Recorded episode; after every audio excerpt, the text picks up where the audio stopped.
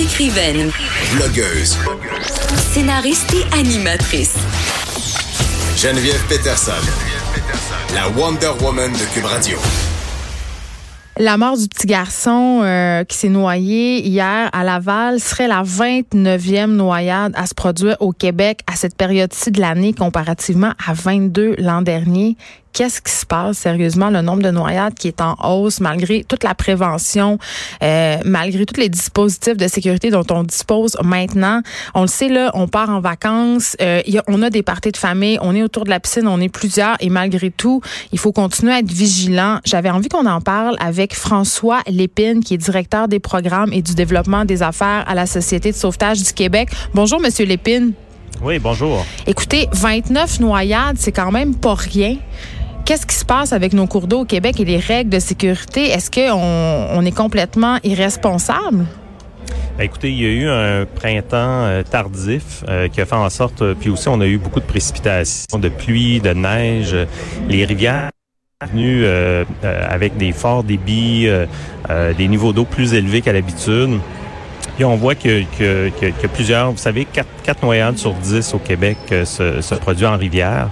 Les rivières sont excessivement dangereuses et un petit peu plus dangereuses à cette période-ci qu'à l'habitude à cause des forts débits d'eau et des niveaux d'eau élevés. C'est-à-dire que les gens, les gens vont se baigner en rivière ou les gens pratiquent, euh, vont sur les rivières avec des embarcations? Il y a eu quelques, situations où on, on se croyait euh, en sécurité euh, en rivière. Il y a eu quelques baignades, puis il y a eu des, des, incidents. Vous savez, une rivière, euh, ça peut paraître très calme en surface. Par contre, sous l'eau, il peut y avoir plusieurs surprises, des pièges, des courants. donc, c'est important de, de, de, de, pouvoir être vigilant, puis de choisir justement des milieux de baignade qui sont aménagés pour la baignade. Justement, c'est parce que, évidemment, moi, je viens du Saguenay et la baignade en rivière, la baignade en lac, c'est quelque chose qui est très, très populaire. On a tendance à penser qu'on connaît la rivière, justement, qu'on connaît le lac, mais il peut y avoir des pièges, comme vous le dites. Mais est-ce qu'il y a quand même des choses qu'on peut regarder, euh, soit euh, dans le paysage ou justement dans le cours d'eau lui-même pour nous indiquer que c'est un bon endroit pour se baigner? Ben écoutez, s'il y a des, des risques, euh, on peut regarder ce qui se passe en amont, en aval, s'il y a des barrages, euh, s'il y a des rapides, s'il y a des chutes, euh, si la rivière se devient plus étroite, le courant devient à ce moment-là plus fort. ce sont tous des risques qui peuvent justement nous mettre dans, dans, en difficulté. Il faut savoir aussi qu'une rivière aujourd'hui peut être différente demain ou après-demain, euh, tout dépendamment des conditions météo, de la pluie, euh, le début peut, peut, changer. Donc, il faut être extrêmement prudent là en rivière. Puis, on recommande davantage de, choisir des milieux qui sont aménagés où euh, justement les risques sont contrôlés pour pouvoir profiter, euh, justement il fait chaud, pour pouvoir profiter d'un rafraîchissement en toute sécurité. Parlons-en des lieux euh, aménagés, François Lépine. Deux choses. La première, pour fréquenter les piscines publiques assez régulièrement avec les enfants ou même des plages aménagées sur le bord des lacs, il y a des sauveteurs, évidemment, qui sont là. Malgré ça, je pense qu'il faut pas se fier 100 à ces personnes-là qui doivent surveiller un nombre très, très grand de baigneurs. Oui, tout à fait. Nous, ce qu'on dit, c'est que c'est une responsabilité partagée lorsqu'on utilise les lieux de baignade euh, euh, publics. Donc, euh, c'est important aussi. Les sauveteurs sont là pour assurer la sécurité, pour faire la surveillance. Mais si vous avez des jeunes enfants qui sont non nageurs, qui ont de l'eau par-dessus la tête, euh, vous êtes davantage près d'eux que les surveillants sauveteurs peuvent l'être. Ben, Donc, c'est important d'avoir d'avoir une surveillance puis de s'assurer, là, dans le fond, qu'ils sont en sécurité. Parlons-nous des piscines, les fameuses piscines. Euh, bon, évidemment, euh, quand on dit famille, souvent, euh, les gens, quand ils habitent en banlieue, il y a des piscines impliquées dans l'équation. les fameuses piscines hors terre, où il y a des dispositifs, on voit souvent ça là, maintenant, il y a des clôtures ou encore il y a des protecteurs d'échelle, mais pour avoir des enfants autour de moi, je remarque que les enfants sont capables de déjouer ces systèmes de sécurité-là quand même assez facilement. Ils grimpent, ils savent où sont les clés.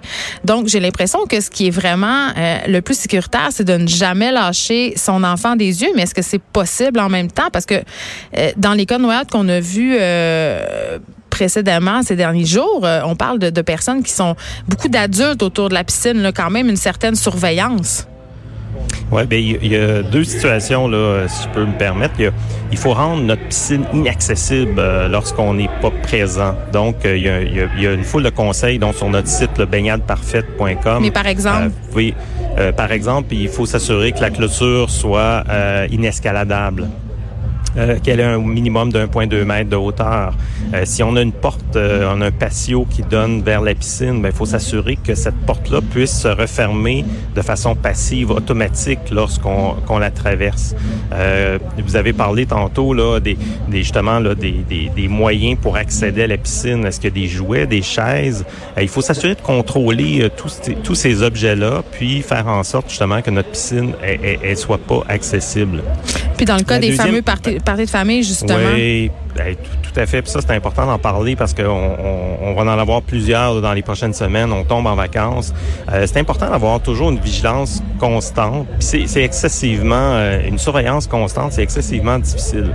Donc, ce qu'on euh, ce qu'on conseille, c'est d'avoir une personne qui est désignée pour faire la surveillance. Comme un chauffeur désigné, mais pour la piscine. C'est-à-dire, c'est toi qui check les enfants. Exactement, parce qu'on le voit en termes de vigilance, là, si tout le monde est responsable en même temps, euh, on est distrait, on a des bonnes discussions, euh, on, peut avoir Il y a de l'alcool une, brève distraction. Ouais, l'alcool aussi qu'il faut éviter euh, le plus possible. Donc, on met une personne désignée à la surveillance. On peut faire des rotations aussi à toutes les, les 15 minutes. Cette personne-là doit être placée sur le bord de la piscine. Sa tâche, c'est de faire de la surveillance. Elle doit être positionnée aussi pour s'assurer de voir au fond de l'eau. Euh, vous savez, une noyade d'un enfant, ça peut durer de 15 à 20 secondes. Donc, c'est excessivement rapide, c'est silencieux. Donc, il faut s'assurer de pouvoir avoir une vue du bassin là, dans les trois dimensions, là, en la surface, puis aussi au fond de l'eau.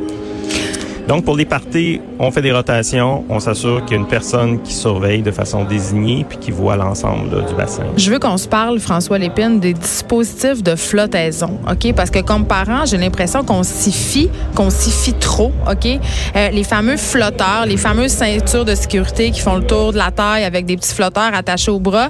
Je, remarque des gens qui lancent leurs enfants euh, soit dans les pataugeoires, dans les piscines avec ça, puis qui se disent qu'avec ça, il n'y a aucun risque de noyade, même si on peut lire sur l'objet qu'il faut quand même exercer une vigilance constante.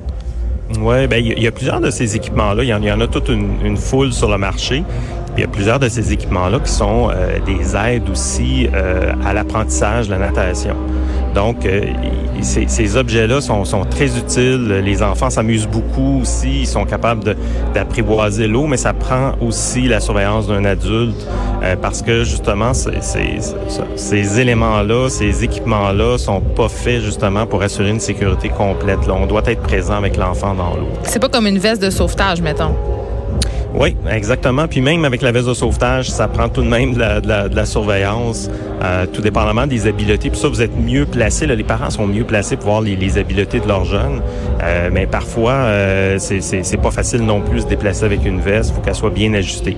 Euh, on recommande de, de, de, faire porter ces dispositifs de flottaison là euh, lorsque il y a, lorsque les enfants savent pas nager mais ça élimine pas le besoin de, surveillance. François Lépine, je profite de vous. Vous avez euh, une maîtrise en microbiologie et il y a eu un événement à Saint-Eustache euh, où plusieurs euh, personnes qui étaient dans la piscine ont eu des problèmes respiratoires à cause de la piètre qualité de l'eau.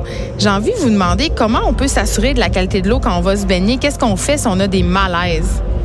Ouais, sans, sans parler du, du cas de, qui s'est passé, écoutez, euh, c'est une, une, excellente question. Vous savez, les, les, baigneurs sont le principal contaminant de l'eau d'une piscine. Arc!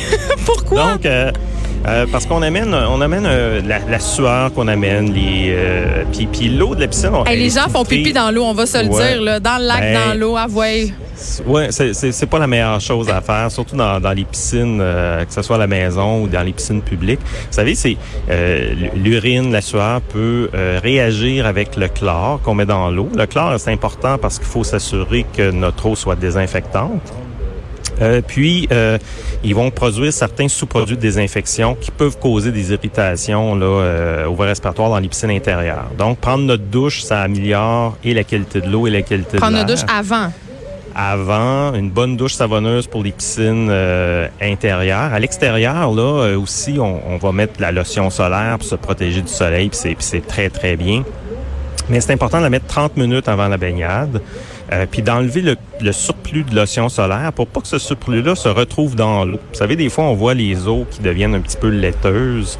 Euh, quand il fait chaud, ça, ça peut être un surplus de lotion solaire. Donc, si on est capable de bien l'appliquer pour se protéger là, du soleil, mais aussi d'enlever un surplus pour euh, faire en sorte que, que l'eau devienne, conserve sa propreté, mais c'est encore mieux.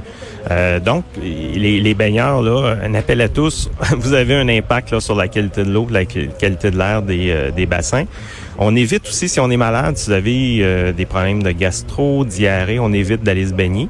Je peux pas croire que quelqu'un une gastro, il va prendre la décision consciente d'aller se baigner dans une piscine publique. Je peux juste pas le croire. Mais si vous me dites que ça existe, je vais vous croire sur parole. Ben écoutez, je l'espère moi aussi, mais je pense qu'il faudrait rappeler aux gens. Puis on évite aussi de mettre de l'eau dans sa bouche autant que possible, même en, milieu naturel. pour les enfants, c'est plus difficile. Euh, pour les enfants, c'est plus difficile, mais on, on, les éduque à, euh, on boit pas l'eau du bain à la maison, bon, on boit pas l'eau de la piscine non plus, puis l'eau à la plage, c'est les mêmes euh, les mêmes conseils. Mais écoutez, François Lépine, quand on sait qu'il y a un Instagrammeuse qui vend les bouteilles d'eau de son eau de bain usée 30 dollars puis qu'il y a des gens qui les achètent, il n'y a plus rien qui me surprend. Merci beaucoup de nous avoir parlé aujourd'hui. On rappelle que vous êtes directeur des programmes et du développement des affaires à la Société de sauvetage du Québec.